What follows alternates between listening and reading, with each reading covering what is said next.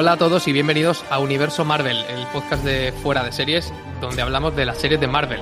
Esta es nuestra entrega número 19 y volvemos con una alineación alterada otra vez para comentar unas pocas noticias relacionadas con este universo superheroico y luego comentar y analizar a fondo el segundo episodio de Loki, la serie de Disney Plus. Yo soy Antonio Rivera y tengo conmigo a María Arias. ¿Qué tal? Hola, buenas tardes, muy bien. ¿Y vosotros?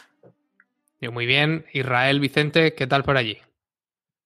Hola, buenas. Pues la verdad es que un pelín triste por la despedida de Sergio Ramos del Real Madrid, pero bueno, a ver si lo que cambia alguna línea temporal y eso no se produce. Empezamos una, una semana más con las novedades, salvando la, la, ausencia de Raquel Pérez, que habréis notado más de uno. Maríajo, ¿comienzas tú con la ronda de noticias?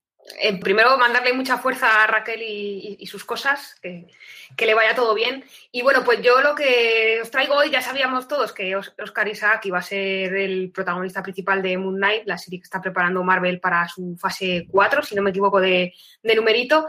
Eh, y lo que tenemos ahora es un poco una especie de pista, ¿no? Por el tono que podría tener la serie que ha hecho que empiecen las teorías, incluso antes de empezar a rodar y todo, porque ya sabéis que nos gustan mucho las teorías y los fans de Marvel le dan al maquinillo con una frecuencia y una fricción tremendas.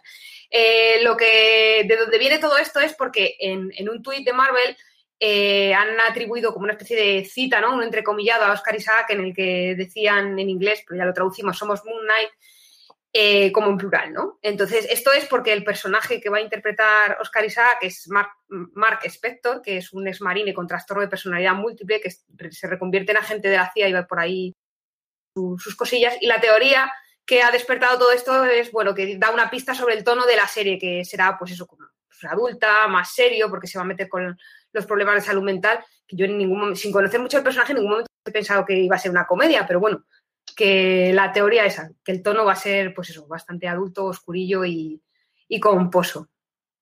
Sin embargo, creo que a pesar de no ser precisamente eh, Screwball, las historias de, del Caballero Luna por aquello de la eh, personalidad escindida, suelen tener un tono así como un poco como los cómics de Deadpool, por ejemplo, que siempre esa, esa segunda identidad suele funcionar de, de, contrapunto teórico. ¿Vosotros habéis leído algo de, de Caballero Luna? No. Yo nada. Mira, pues... desde ahí mi desconocimiento de que había una biscómica de, del personaje. pues, pues veremos qué tal lo, lo tratan en, en, esta serie que está por venir. Israel, ¿qué noticia nos traes tú? Pues yo vengo con otro personaje, vamos de, de Moonlight a She-Hulk o Hulka, ya veremos en cuanto llegue esto. Hulka, Hulka mola más. Hulka mola más, ¿no? Vale, pues eh, Hulka ya tiene a su principal villana, la serie que está dando en estos momentos, ha incorporado o va a incorporar a, a, la actriz inglesa Jamila Jamil, que la conocemos de The Good Place, la serie de Netflix, en el papel de Mary McFerran, alias Titania, una de las antagonistas habituales de los cómics de Hulka, que destaca por eso, por su imponente físico, la fuerza sobrehumana que siempre rivaliza con, con Hulk a nivel de poder, ¿no?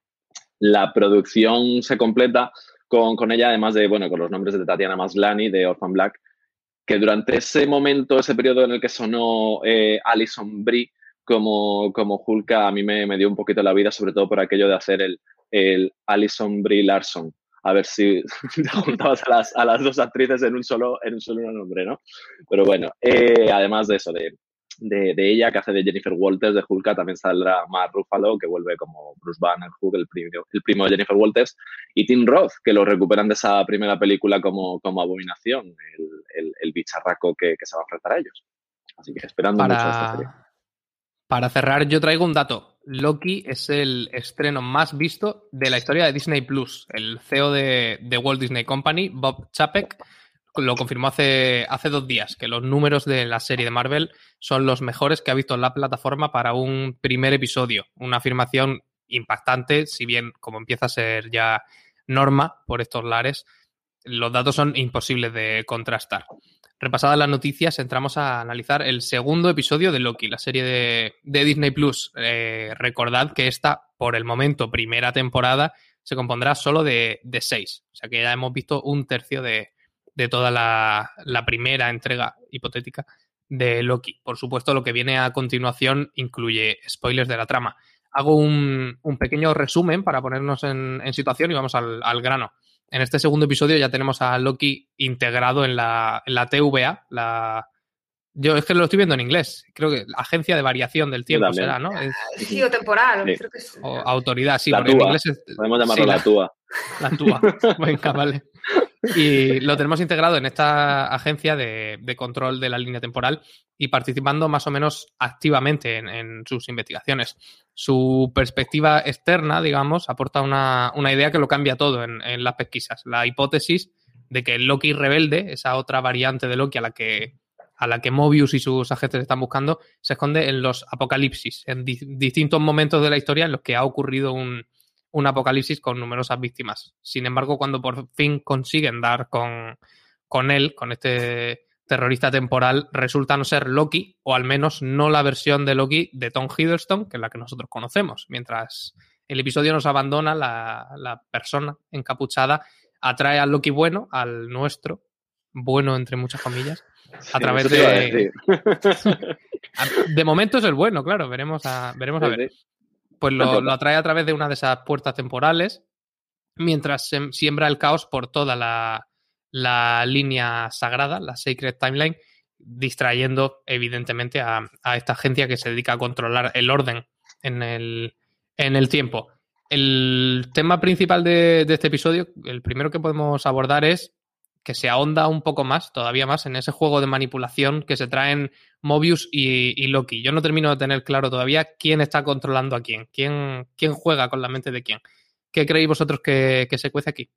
Yo estoy igual que tú, ¿eh? no tengo muy claro quién controla a quién y me parece que es parte de, de la gracia de la serie, porque lo normal sería tender a pensar que es Loki el que, ¿no? Porque es el dios del engaño y por todo lo que hemos visto ya de él, es el que está controlándolo todo. Pero Mobius es un personaje que está siendo todo un descubrimiento y es maravilloso cómo manipula a Loki y, y tirando de su ego, ¿no? Eh, y, y tiene unas escenas súper divertidas. Entonces, el juego ese de que Mobius esté utilizando las propias herramientas de Loki para llevarlo a su terreno, manipularle y conseguir cosas de él, me parece divertidísimo y que es un acierto de guion total. Y sin embargo, Israel, luego vemos escenas de, de Mobius en, en, una parte cuando Loki no está delante y se nota que él también duda y que él también mm, se, mm, depende un poco de la fe, ¿no? Se, se fía de su, de su intuición para, para tener a, de secuaz a un, a un dios del engaño. Que más claro no puede sí. estar que, que te va a acabar traicionando. Sí, sobre todo porque además Mobius, eh, como decís, está intentando tocarle o le toca bastante en el ego a, Loki y hay bastantes imágenes o planos en los que parece como que Loki se, se, le ve muy por encima de él, pero con una sola frase o con un solo comentario le desmonta, ¿no? Y eso lo hace muy bien Tom Hiddleston, como le cambia el, el, semblante y, y, hostia, que, me ha cogido, ¿no? Siempre va... Loki, como dice, voy 10 pasos por delante, pero realmente Mobius va 20 por delante de él, ¿no? Porque como le ha estudiado también, le ha estudiado también, sabe perfectamente todo lo que va a intentar hacer y además en este, este episodio lo, lo vemos, ¿no? Las, artimañas de Loki para conseguir lo que quiere y al final esa confianza que Mobius sigue teniendo en él, porque la única, la única manera que tiene para, para capturar esta variante de Loki es tener al, al Loki original. En esa, en esa línea apuntaba muy bien Mariajo aquí en el guion un parecido evidente de Loki con esas series policiales que incluyen como a un, a un consultor externo uh -huh. más o menos peculiar, ¿no? empezando por la relación del mismísimo Sherlock Holmes con, con Scotland Yard y, y, el pobre Lestrade y pasando por series como Bones, El Mentalista, Elementary, Castle. Eh, ¿Vosotros veis también este, este parecido? A mí me parece que es una, bueno, aparte de que, haya, que lo apuntaba, yo creo, yo que soy muy fan del, del género este de, de, las series de policías con consultores, vamos, que veo Lucifer, quiero decir, que es un poco, tienen al, al, al, al demonio, ¿no? De, de, consultor. Por eso yo creo que he, he, pillado rápido la referencia. Me hace mucha gracia por eso, porque al final el que lleva el mando y la voz cantante es Mobius, que hace un poco, pues eso, es un agente ya de por sí especial, porque es un agente de, del tiempo, ¿no? Pero es que además tiene un dios que, le, que, que intenta que, que, le ayude y llevársela a su terreno. Y la dinámica que se establece va mucho en ese tipo de, de parejas, de que uno es ser lo que lo otro es Lestrado, incluso Watson, eh, intentar ap aprovechar los talentos particulares que, que, aporta Loki a la investigación y llevárselo a, a, su terreno intentar que cumpla con, ¿no? Que es un poco... Uy, creo que Marejo se nos ha, se nos ha quedado colgada. ¿Qué te parecería a ti? línea temporal. ¿Qué te parecería a ti, Israel, que, la serie acabara yendo por esos derroteros así un poco más procedimentales? Pues yo estoy con Mariajo, me encantaría. Soy muy fan de, todos estos policíacos en los que tienen siempre a un, sidekick que les, les ayuda a, investigarlo. Además, me gusta mucho ese detalle ¿no? de, la chaqueta de, Loki que, pone ¿no? como los chalecos del FBI o el chaleco que le daban a casa, el de prensa, ¿no? que ponía el press, ¿no? pues en este caso le dan el de variante a Loki eh, como para decir, mm, no te vengas arriba, que sigues siendo un ayudante, ¿vale? No te, no te vayas, no te vayas muy para adelante tú. Mira, nos saludan por aquí desde, desde Caracas, Venezuela. Un abrazo para, para Caracas, qué alegría que nos estéis escuchando desde allí. Aprovechamos para recordar a los oyentes, si nos estáis escuchando ahora mismo en diferido, que también podéis, podéis participar en la emisión en directo del podcast.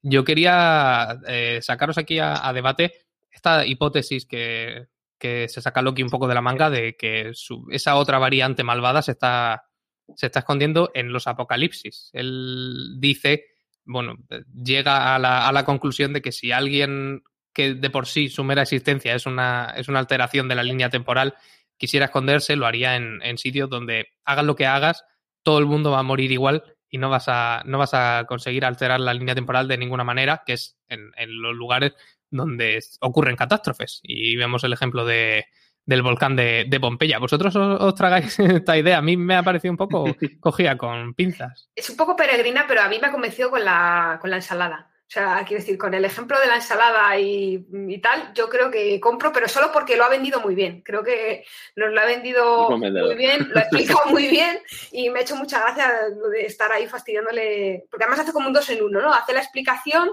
le dice, hace como un truco de estos de magia cuando te esconden la bolita y te están moviendo las tres piezas y tal, pues igual. Como, muy trilero. Sí, sí, como estás pendiente de la ensalada, que me estoy cargando tu, tu, desayuno, tu merienda, almuerzo, lo que sea, te estoy echando pimienta, sal, no sé qué, te meto a asgar, no sé, creo que lo hace muy bien. Y bueno, no sé, descabellado del todo no, no es. Si Mobius se lo ha creído un poco, yo estoy en el equipo de Mobius. ¿Tú qué dices? Sí, sobre todo porque, porque además en ese momento que dices tú que le vende también la, la, idea a Mobius, Mobius todo el rato está pensando, ¿dónde está el truco de esto? Porque, ¿qué quieres? ¿Volver a Asgar al Ragnarok y me apuñalas por la espalda y te escapas y no sabemos nada, ¿no? O sea, Mobius eh, le, le, gusta todo lo que pueda aportar Loki como ideas, sobre todo como experto dentro de la materia Loki, pero no se acaba de fiar de todo lo que le proponga simplemente por eso, porque al final siempre va a creer eh, que le va a engañar, sobre todo por la presión que tiene también desde, desde Rabona y, de, y del resto de los, de los eh, soldados, que es como, eres el único que se fía de esta persona y, y te la va a acabar clavando. Bueno, pero se fía a medias. Yo creo que se, fía, se fía a medias, porque justo eh, lo que dices de las 50 veces es como que Loki intenta colársela en plan de, pero es que eso como apuñalarte por la espalda. Eso, eso, ha pasado. Claro, 50 veces más dice, bueno, pero ya está muy visto. No es como que me has pillado ahí en, la triquiñuela, ¿no? Entonces es como que se fía, pero mm, no del todo, ¿no? Yo, yo fíjate que, en ese momento sí que veo eh, lo del apocalipsis, ¿no? Eh, sobre todo ese momento tan sentimental de cuando Loki lo descubre con el Ragnarok, que hay más de 9.000 muertos en, en, Asgard, ¿no? Mm, esa, lagrimita, ese sentimiento de empezar a tornarse y ablandársele un poquito el corazón, de sentir a Asgard como su patria, ¿no? Y de que él es el causante de tantas muertes. Entonces, es como, ostras, eh, se le remueve algo, ¿no? Se le remueve algo y, y se centra un poco más en, en poder evitar eh, más, más muertes, ¿no? Entonces, eh, lo del apocalipsis cogido por pinzas, pues es posible, pero mira, así se evitan las muertes, ¿no?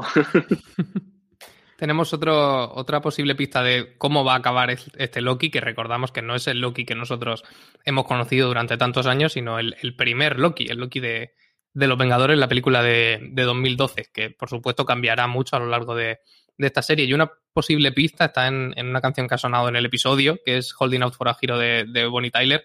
Por cierto, un himno gay en pleno mes del, orgullo. Mm, ¿Vosotros creéis que esta canción intenta decirnos algo? ¿De que Loki va a ser el, héroe que, nos merecemos o que necesitamos? ¿Qué tipo de, de héroe podría ser Loki? Yo no sé si nos dice algo o nos está preguntando algo directamente, en plan de, ¿realmente necesitamos un héroe y el héroe que necesitamos es Loki. Puede ser Loki el héroe que, necesitamos. De hecho, yo creo que la serie solo hemos, o sea, hemos visto dos, dos, episodios que ya son un tercio de la serie, que es lo que decías tú antes, Antonio. Pero yo creo que un poco la línea de, de la serie es necesitan a alguien para poder salvar la que se viene encima y atrapar a esa otra variante de, de Loki y, y, para atraparlo necesitan a este otro Loki que no deja de ser también una variante que pueda ser un héroe o no. Yo creo que la serie va un poco de eso, ¿no? De saber si Loki va a ser capaz de renunciar a su plan maléfico, maléfico que tenga en su cabeza, porque seguro que tiene un plan, eh, para mirar por el bien común y, y, salvar de la catástrofe a la línea temporal. Entonces, más que una aseveración, yo creo que es como una pregunta o como un juego para plantearnos a nosotros si realmente creemos que puede o no puede ser y que al final supongo y espero que haya una respuesta también. Hemos visto recientemente esta canción en otro sitio, ¿no, Israel?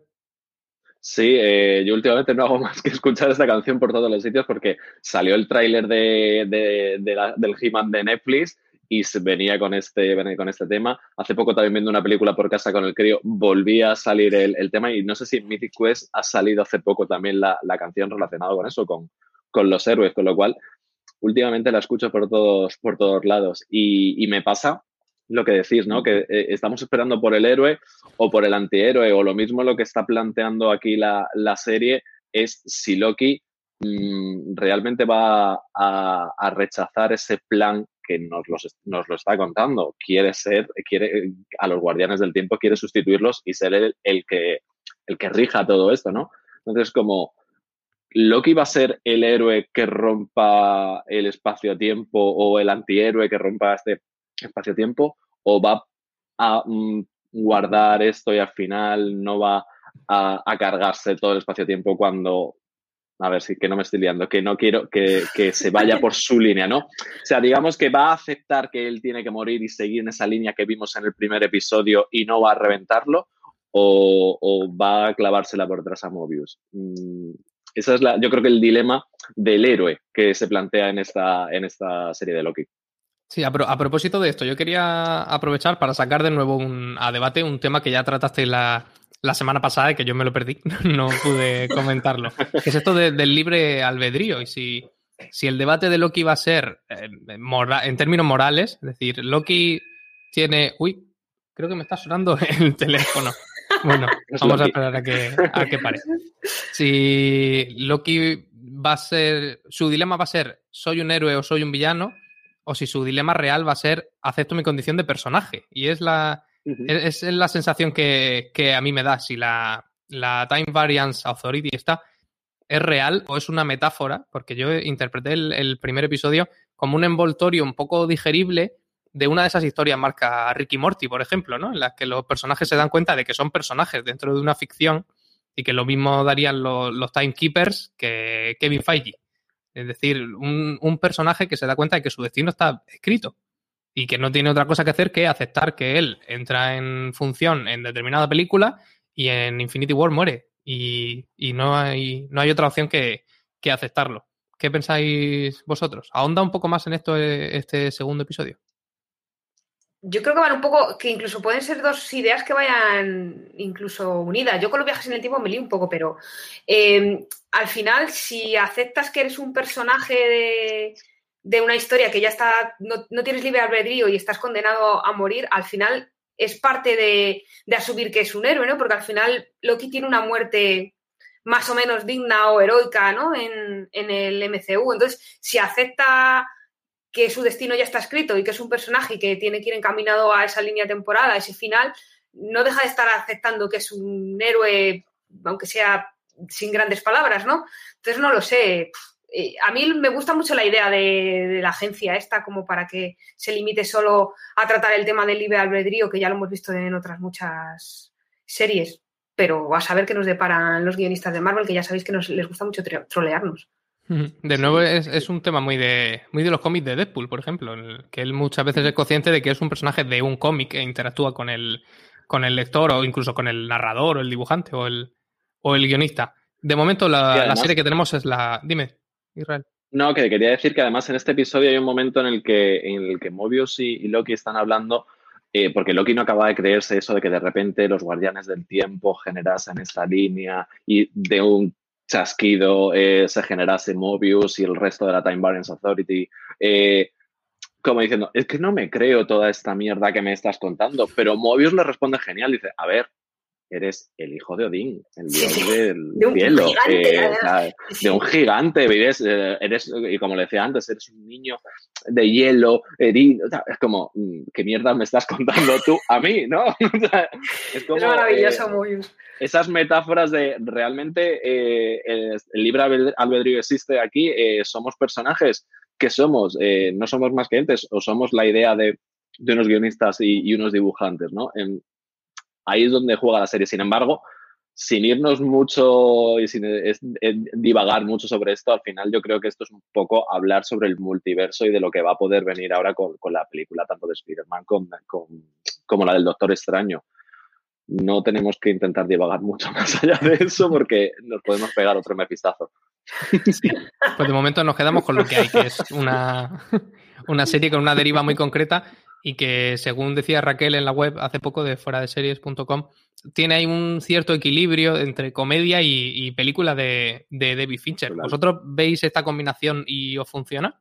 Sí, además, bueno, yo es que soy muy fan de, de- de David Fincher, creo que es uno de mis directores de cabecera y en la rueda de prensa de, de Loki, en la que estuvimos Raquel y yo, precisamente eh, el equipo de, de guionistas y, y la directora mencionaban a Fincher como referencia, mencionaron Seven y mencionaron Zodiac, si no me equivoco. Y es verdad que la serie tiene un poco ese, ese toque también, porque esas dos películas en concreto de, de Fincher van mucho de la dinámica policial, ¿no? De la pareja policial que, que comentábamos, comentábamos antes.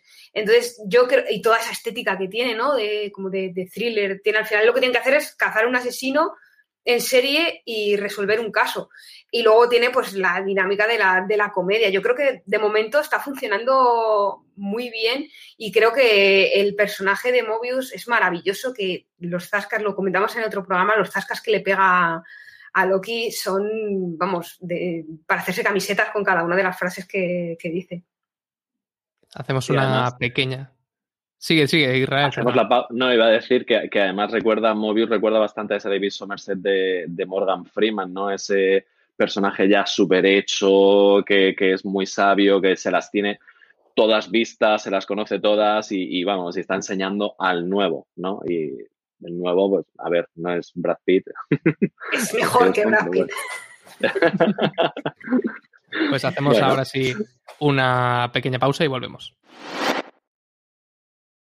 Pues después de esta discusión entre si es más guapo Tom Hiddleston o, No, no me refer- No, No me no hemos, no refería- hemos hablado en ningún momento yo- Antonio, No me refería al, al- al físico, me refería como actor. Además, el No, personaje pero- de, de Loki creo que mola mucho más que el de Mills. Y mira que el, Mills se llamaba, ¿no? El, el detective que Ujú. hacía Brad Pitt. no, yo no Es- me acuerdo. esperemos, esperemos que no. Creo que era David Mills, si no me equivoco. Pero bueno, David igual que- Mills e Ian Somerset. es, que sí, esperemos que no tenga el mismo final Loki que, que el que tenía el personaje de Brad Pitt, porque yo creo que es uno de los la mejores misma finales actriz, de la misma actriz sale. Ostras, es verdad. Uy, uy, estamos la empezando Espera, las teorías para el final del podcast. Los spoilers de Seven no entraban en los avisos Sí, sí. De, de Antonio desde el principio. Que me desorganiza de la estructura. Perdón. Ahora toca la parte del podcast en la que nos, nos quedamos cada uno con un momento favorito del, del episodio y luego ya habrá tiempo para decidir si, si Loki A va a meter a acabar gente en como, cajas. como se ven. Los spoilers, muchachos, los spoilers, por favor. Mariajo, ¿cuál es tu- 97, por favor. ¿Cuál es tu momento favorito? Pues mira, yo voy a volver a mi dinámica esta de escoger un momento que me haga mucha gracia y voy a coger una escena que ya hemos comentado un poco por encima, que es la de Pompeya, porque aúna tres temas que a mí me apasionan u obsesionan, según se mire, que son Italia, Loki siendo Loki y Iron Man. Eh, porque yo es que me, me he sentido muy identificada además también con la cara de Mobius cuando, cuando le está diciendo a Loki, nada, haz un ruidito ahí de, de pajarillo, ¿no? Así como para tal, no alteres demasiado la, la otra. Y el otro va y entra como un elefante en una cacharrería con las cabras, a gritar a la gente. Es un poco yo, la, la cara que debo poner yo cuando mis hijos entran en una juguetería, en un supermercado y empiezan a tocarlo todo, ¿no? Entonces me aparece una escena que es muy, muy divertida y que también establece mucho la dinámica de, entre los dos personajes, de que Mobius tiene que ir controlando un poco a Loki para que no se le vaya de, de madre y, y la líe. Israel. Yo me me quedo también con, con la escena relacionada con esto de, de, de Seven y es ese momento en el que van a la, a la tienda de campaña por primera vez, ¿no? Con Loki, esa escena del crimen en la que analizan todo lo que ha sucedido, ¿no? En la que Loki poco suelta esa trama de la, de la serie, ¿no? Lo que, que si la variante le quiere usar a él, eh, que si ahí va a andar el juego, ¿no? De, qué es lo que va a suceder, ¿no? Y por un momento, todo ese rollo que se monta él de no salgáis, que es una trampa, que si esto, que si lo otro, eh, casi todos se lo creen. Y es lo que hablamos de Mobius, ¿no? Que Mobius le da ese, ese beneficio de la duda y de me está contando la verdad, pero al final es que me la estás jugando. ¿eh? y sobre todo, había dado antes esa, esa, esa, charla, ¿no? Que se le había visto muy ducho él con, con, lo que es la transmutación y los cuerpos y los cambios. Y, como muy subidito de tono, ¿no? Pero al final lo que te das cuenta es que Loki te la va a meter en cualquier momento y, y no sabes cuándo, cuándo va a ser, ¿no? Entonces, a mí lo que me genera la duda con esta escena y con todo lo que vamos a ver es eh, a quién le va a meter la puñada a Loki, si a Mobius o a la variante. Lo veremos. Yo me voy a quedar con, con Loki intentando atizar a, a, Miss Minutes, a este, esta especie de holograma pequeñajo de. A la galleta. Sí, con, con forma de, de, reloj, con una, con una revista enrollada. Por, por, su actitud humana, porque, vamos, yo, no, yo por lo menos es lo primero que habría hecho en cuanto apareciera el, ese bicho, intentar darle un, un, mochazo a ver qué pasa, porque encima el, la propia Miss Minutes da unos saltitos para esquivar los golpes. Es decir, no debe ser un holograma porque si no habría dejado que el golpe la, la atravesara. Entonces, a mí ya me, me genera curiosidad por, por la densidad de, de, su cuerpo, claro. Y por otro lado, por lo de, lo de mostrar a un, a un dios nórdico completamente superado por las, por las circunstancias, que al final parece que es lo que va a ser un poco, poco Loki, y hacerlo precisamente pasándolo por el embudo de la, de la burocracia y de lo que ese tipo de, de organización social hace con los, con los individuos y cómo los, los relega a tareas repetitivas y, y homogéneas muy, muy concretas. Vamos ahora con, con, las referencias del episodio, que volvemos a, a, tener, por el momento al menos, una serie de, de Marvel en Disney Plus muy, muy prolija en, en, referencias y en easter eggs y en guiñitos a, al universo Marvel, al cinematográfico y al de los cómics. Mariejo, ¿qué has encontrado tú?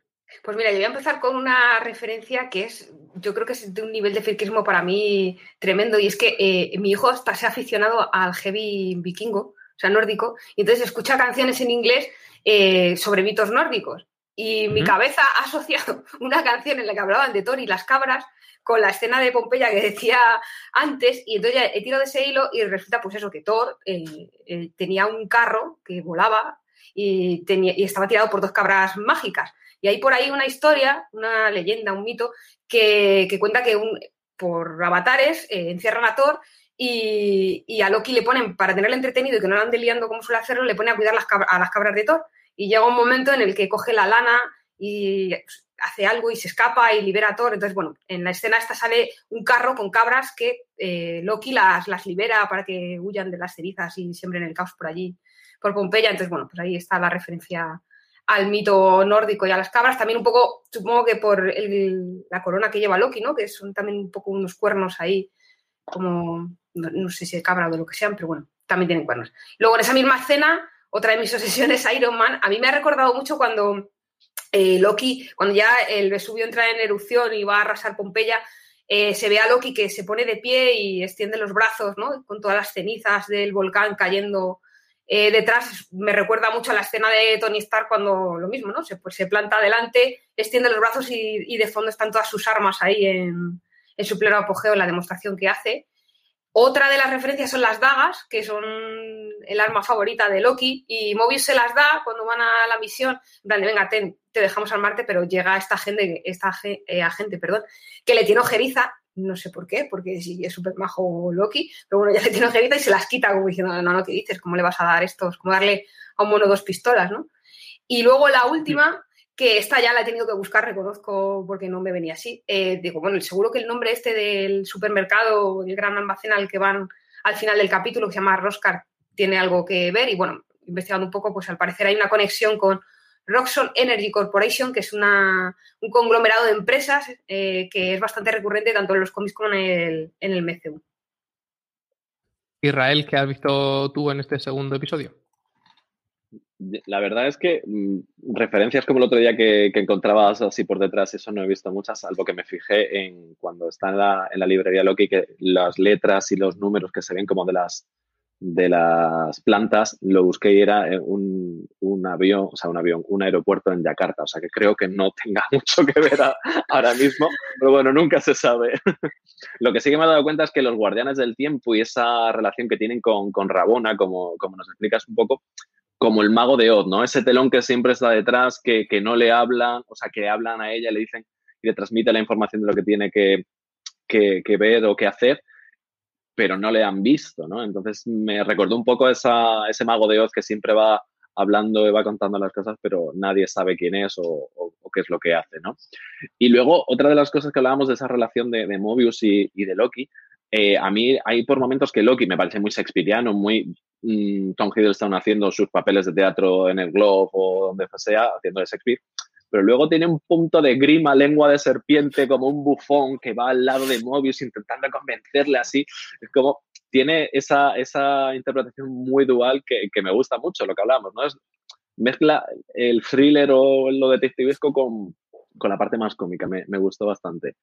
Y, bueno, así por referencias cortas, lo de Loki ganando el tour en una de esas variantes que salía con la copa me pareció súper súper gracioso. He visto algún que otro montaje en el que le ponían con la camiseta de la selección de, de Argentina, no sé por qué, pero, pero esas cosas así. Bueno, el guiño y bueno, eh, sí, dime. No, no, perdona, sí, sí.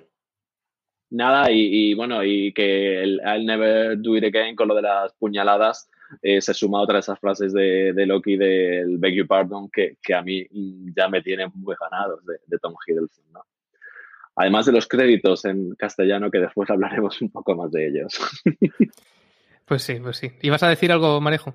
No, es que se, te dejabas el guiño de, de que tenías eh, habías apuntado tú el del, el del, Tour, que es que como fanática del, del, ciclismo me hace mucha gracia ver a Loki ahí con el maillot amarillo. Es que, totalmente, totalmente. Es, me parece divertidísimo. Pues yo he encontrado alguna, alguna cosa más. Eh, he de decir que algunas no son confirmadas, simplemente son, son intuiciones mías. La primera, que una de las armaduras de los Timekeepers que hay en el despacho de, de Rabona Renslayer, esta especie de jueza, a mí me recuerda tremendamente a la de Kang el, el Conquistador y además se hace hincapié. la escena empieza con un plano muy cercano de la cabeza de una de las estatuas y entonces la cámara se hace hacia atrás y es cuando, cuando aparecen los personajes. Y a mí me ha parecido que eso a lo mejor intentaba, intentaba subrayar ese parecido y recordará el oyente que hace dos programas hablamos de la relación de amor-odio que existe en los cómics entre este personaje, Rabona Renslayer, y Kang el Conquistador, que debe aparecer en 2023 en la película Ant-Man y la avispa Quantum Mania. Por otro lado, me ha parecido ver una cara de un Spider-Man en el minuto exactamente 4404, que es nuestro compañero Kike tiene por ahí una imagen que la por si la puede pinchar, ahí lo veréis. También puede parecer un alien, es cierto que es un poco el, el símbolo de un alienígena, pero no deja de ser algo similar a la, a la máscara del amigo y, y vecino lanzarredes que a mí al menos me hace preguntarme si, si seguirá en activo en 2050. Recordemos que esta escena ocurre cuando viajan a, a esa especie de huracán que ocurre en, en, 2050. Israel además se ha dado cuenta de que la máscara está justo al lado de, una, de un estante de, de ordenadores o algo así, ¿no? Sí, está en la zona de videojuegos y ordenadores y como decía, parecen, Max, pero dudo que, que Disney haya colocado producto Apple alrededor de, de Spider-Man. Sí que es cierto que yo que soy muy fan de los, de los muñequetes, se parece un poco, o creo que se parece a ese Spider-Man del año 2000 y largo, que, que no sé cuál es, y, no sé, habría que, que compararlo si, si, el muñeco es ese. Lo mismo es que es la armadura evolucionada de Spider-Man, quién sabe. Sí, vamos, siendo ese año, creo que ya ni siquiera sería Peter Parker el, el portador del, del manto de, del hombre araña. Y luego, por supuesto, tenemos que hablar de, de la otra Loki, esa, esa, variante que pensábamos que iba a ser un Tom Hiddleston de otro universo paralelo, pero que resulta ser una, una mujer. Lo único que sabemos realmente del personaje es que le da vida a Sofía Di Martino, una actriz nacida en Nottingham, por cierto, pero todo el mundo ha dado por hecho que es Lady Loki, una versión femenina del personaje que ha aparecido en varias ocasiones en los cómics, por ejemplo, por la migración del espíritu del, dios del engaño a un cuerpo de, mujer. Pero también podría ser la encantadora, otra hechicera a quien precisamente Loki le dio su, sus poderes y que las razones para pensar esto nos las dan tristemente los créditos de la traducción al español del episodio, en la que nombran a, al personaje de, Sofía Di Martino como Sylvie, el nombre de pila de la, de la encantadora. Esto nos da alguna pista. Esperemos que este desliz no acabe en despido como, como pasó con, con aquello del doblador de, de Mercurio en Bruja Carlata de Visión. Sería triste, la verdad. Hacemos otra pequeña pausa y, volvemos. No nos queda ya nada más que repasar las, las, teorías que tenemos para los próximos episodios de Loki. Recordamos que nos quedan cuatro para acabar la temporada. La primera pregunta que os hago es: ¿quién pensáis vosotros que es esa mujer? Si es eh, encantadora, es decir, Sylvie, o si es Lady Loki, una Loki de, de otra línea temporal que es una mujer. Yo preferiría que sea Lady Loki porque temo que lo de la encantadora esta se convierta en el Mephisto que me estuviste dando la tabarra y luego no, apareció, así que la idea de Lady Loki me parece muy divertida y, creo que de momento compro esa. Así, si me la creo y luego es encantadora, pues mira, me lleva la sorpresa. Israel, ¿tú qué piensas? Yo también estoy más con lo de que sea una versión de Loki, como decían, explicaban al principio, ¿no? Que, tiene, mm, que puede haber cambios, ¿no? Y por eso lo de Loki con el tour o el Loki que parecía un monstruo tipo Mr. Hyde. Eh, mm, yo creo que sí, además lo de la corona del cuerno lo refleja, sino sí es cierto que tiene un cuerno partido y yo no sé, ahora mismo dudo si es, era Encantadora o, Lady Loki la que llevaba la, la corona con uno de los cuernos partidos pero vamos, eh, espero que no, nos líen mucho con, Encantadora, ¿no? Porque además Encantadora, en los dibujos, y esto ya es desvariarnos muchísimo, en los dibujos de, los Avengers eh, se alía también con Zemo, con lo cual aquí podría haber historias para no... Te está gustando, ¿no? Sigue. Te he lanzado la cañita para ver si la, cogías. yo creo que... Yo también pienso que pueda ser Lady Loki. Yo creo que a lo mejor hacen una mezcla, que simplemente la llaman Sylvie, pero no es necesariamente ninguno de esos dos personajes exactamente. Ahora que lo dices, a mí me suena de los cómics que Encantadora lo que lleva es una especie de diadema con puntitas. Diadema dorada. Como llevaba eh, Wanda, la bruja escarlata, y mm. no tanto los, los cuernos que sí son más propios de, de Loki. Por cierto, el, el Loki con el corpachón que has mencionado, a mí me recordó a la versión del Duende Verde de Norman Osborn, pero de los cómics Ultimate, que en, Ultimate Spider-Man es una especie de ogro gigante. Y además con los cuernos se parece, se parece bastante. Sí, justo, el de la, película, Ultimate Spider-Man aparece así. Sí, el de la película animada. otra, otra referencia. Y está gratis. Otra teoría que, tenemos que explorar, ¿habrá contado Loki su verdadero plan a la otra variante o es una vez más un, juego dentro de un juego dentro de un juego? Yo creo que eh, dentro de su ego no quiere reconocer que igual le está manipulando un poco Mobius y le está utilizando y como él tiene la idea de que él es el Loki bueno, ¿no? El poderoso y que... superior. Y superior a la otra variante, es la variante superior, no quiere reconocer que sea un mandado, un Mindundi, un, ¿cómo es? un consultant, ¿no? Y entonces se inventa ahí una historia para convencer a la otra de que en realidad quien lleva las riendas de toda la historia es él. Pero en el fondo yo creo que igual es mentira. ¿Se puede fiar en general alguien de Loki Israel? Yo creo que no, porque además estamos con el Loki de, 2012, ¿no? No es el Loki que hemos visto en las últimas películas que, al final es, más fiable, ¿no? Eh, y estoy con, eso de que a quién se la va a meter, a Mobius o a la variante. Eh, si realmente en el momento final este en el que se va por la puerta, se va decidiendo hacerse amiga de esta variante o amigo o compinche esta variante para poder sacarle esos planes que tenga y trasladárselos a Mobius o realmente está traicionando a Mobius. Ahí es donde me genera esa duda de, este ladronzuelo de los pensamientos que es Loki. A mí hay, hay otra cosa que me genera incertidumbre, ya la, la, última duda. ¿Acabará la serie en una carambola para reinsertar a Loki en el universo cinematográfico de Marvel, a pesar de que ya había muerto en, en Infinity War? En otras palabras, que no estaba muerto, que estaba de parranda. Yo rezo para que no, la verdad. Jo, pues yo, yo, yo quiero. Ya me han matado a Iron Man y no parece que le vayan a recuperar. Dejadme a Loki, ¿no? No me hagáis sufrir más. Sí. Pero no, me, parecería un poco echarse, echarse atrás de forma algo cobarde. Como em, matamos a este personaje en un supuesto clímax emocional Pero como ahora hay multiverso y líneas temporales, pues no pasa nada. Pues ya está, así que no necesita mucho más Marvel, ¿no? Para resucitar personajes. ¿Tú qué crees? Yo creo que va a ser eso. Yo creo que va a ser eso. Eh, por una parte sería romper con, esa línea sagrada que ha marcado Marvel de, la muerte de, Loki, eh, pero sí que es cierto que no les cuesta nada recuperarlo de otra forma, al igual que lo han recuperado para, para esta serie, o manteniéndolo con una línea temporal mm, paralela en función de lo que pase ahora con el, con el multiverso de la locura, ¿no? Eh, o, es posible que, que, aparezca en el multiverso de la locura con una línea paralela y esta variante sea la que causa todo, ¿no? Que no lo sabemos. Pero que Tom Hiddleston tiene para largo en Disney, lo tengo clarísimo que sí. Con esto estamos llegando al final del, del, podcast y vamos a ver qué nos han dejado los oyentes en el buzón durante esta semana y qué reacciones ha despertado en ellos el, el primer y el segundo episodio de, de Loki. Laura nos comentaba por Twitter que le pareció un capítulo de explicar mucho el tema, esto es el, primero, ¿eh? pero que le, que le gustó muchísimo. Eh, contadme a mí que, que, yo no estuve la semana pasada. ¿Os pareció demasiado expositivo el primer episodio? Que por, por lo visto ha habido quejas en ese sentido.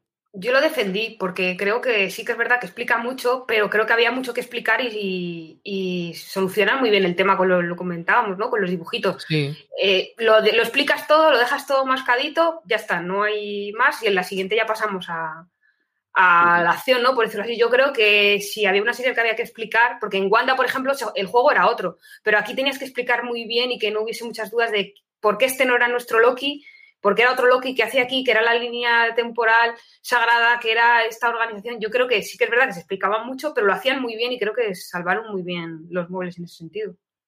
¿Y tú, Israel? Estoy totalmente de acuerdo. Había que, explicarlo, sobre todo hacer hincapié al espectador de que, de que era el Loki de, 2012, no era el Loki Vengadores, era el Loki eh, que no hemos visto después, ¿no? y estaba bien explicado. Ahora, ya en el segundo episodio reclamábamos esta chicha que nos ha dado. O sea, es que además está muy bien compartimentado. Primer episodio, explicación, a partir de ahora ya va adelante toda la, toda la trama. Entonces yo creo que el primer episodio está bien de situación. Darío nos, nos comentaba en YouTube también que, esperaba con ansias que, que, llegase la serie. En Evox, Marta se declaraba una fan de Loki que hace ya que cayó rendida al dios del engaño lo tiene fácil para gustar por aquí Loki, ¿eh? me, parece, me parece a mí. Y ya por último, Rafa, que dice que cree que Hiddleston es indiscutiblemente el actor que mejor se lo pasa haciendo las pelis. Que me parece una, una, una gran tesis. ¿eh? No sé si el mejor actor, pero el que mejor se lo pasa, quizá después de Robert Downey Jr., que ahora ya va a salir, va a salir menos, ¿no? Además se lo pasa bien y también lo comentamos en el programa anterior, que en la rueda de prensa demostró lo bien que se lo pasa haciendo de, Loki, cómo le tiene que tomar la medida al personaje. Y él contaba que, claro, que cada película, como el, como el personaje ha ido evolucionando y pasando por muchas fases, cada vez era diferente, ¿no? Porque no sabía lo que le tenían preparado y ahora ha vuelto a otro Loki distinto. Entonces, o sea, daba gusto oírle hablar del personaje. Yo creo que nunca había visto a un actor interpretar a un personaje de cómic con tanta, hablar del personaje con tanto cariño, con tanto respeto y con tanta pasión. O sea, era alucinante. Para futuros mensajes. Uy, perdona. Nada, que decía que a Tom, a Tom Hiddleston le pasa un poco como a Robert Downey Jr. Son al final actores que se han hecho totalmente con el personaje y no asimilas al personaje fuera del actor o al actor fuera del personaje, ¿no? Han hecho, lo han hecho totalmente, totalmente suyo y hay un vídeo que creo que es de mayo en YouTube de, Vanity Fair en el que durante 10 minutos eh, Tom Hiddleston repasa las películas y la trayectoria un poco de Loki hasta llegar a esta, a esta serie y la manera en la que lo explica, lo, mucho que se divierte contando las escenas y cómo esa escena de, Endgame que lleva a esta, a esta serie, cómo estaban todos rodando en su momento y cómo a él le tiraban también de, una cuerda. el tío se lo cree y se lo sabe que es él el personaje. Además es que es productor ejecutivo en, la serie. Tom Hiddleston para rato en Disney. Recordamos a, todos los demás que podéis dejarnos vuestros mensajes en redes sociales, siempre con el usuario arroba fuera de series y el hashtag universo Marvel. Si ponéis las dos cosas es mucho más fácil encontrar el, el mensajito. También en las cajas de comentarios de cualquier reproductor de podcast, de vídeo, donde sea que nos veáis o escuchéis y por correo electrónico a la dirección universomarvel arroba fuera de series.com. Además de, claro, como decíamos antes, charlar con nosotros durante la emisión en directo del podcast que ahora es los jueves, un día después de que se emita el, el episodio. O sea, lo cambió Tom Hiddleston en persona también, además, hizo un vídeo dedicado para cambiar el, día Marvel del viernes al, miércoles y nosotros no íbamos a ser menos. Ahora sí, Mariajo, muchas gracias. Un placer, nos vemos en la próxima. Israel, muchas gracias por estar con nosotros. A vosotros sí, a ver qué variante está la semana que viene. y mandamos, yo creo que en nombre de los tres, un fuerte abrazo para, para Raquel, que no ha podido estar esta semana.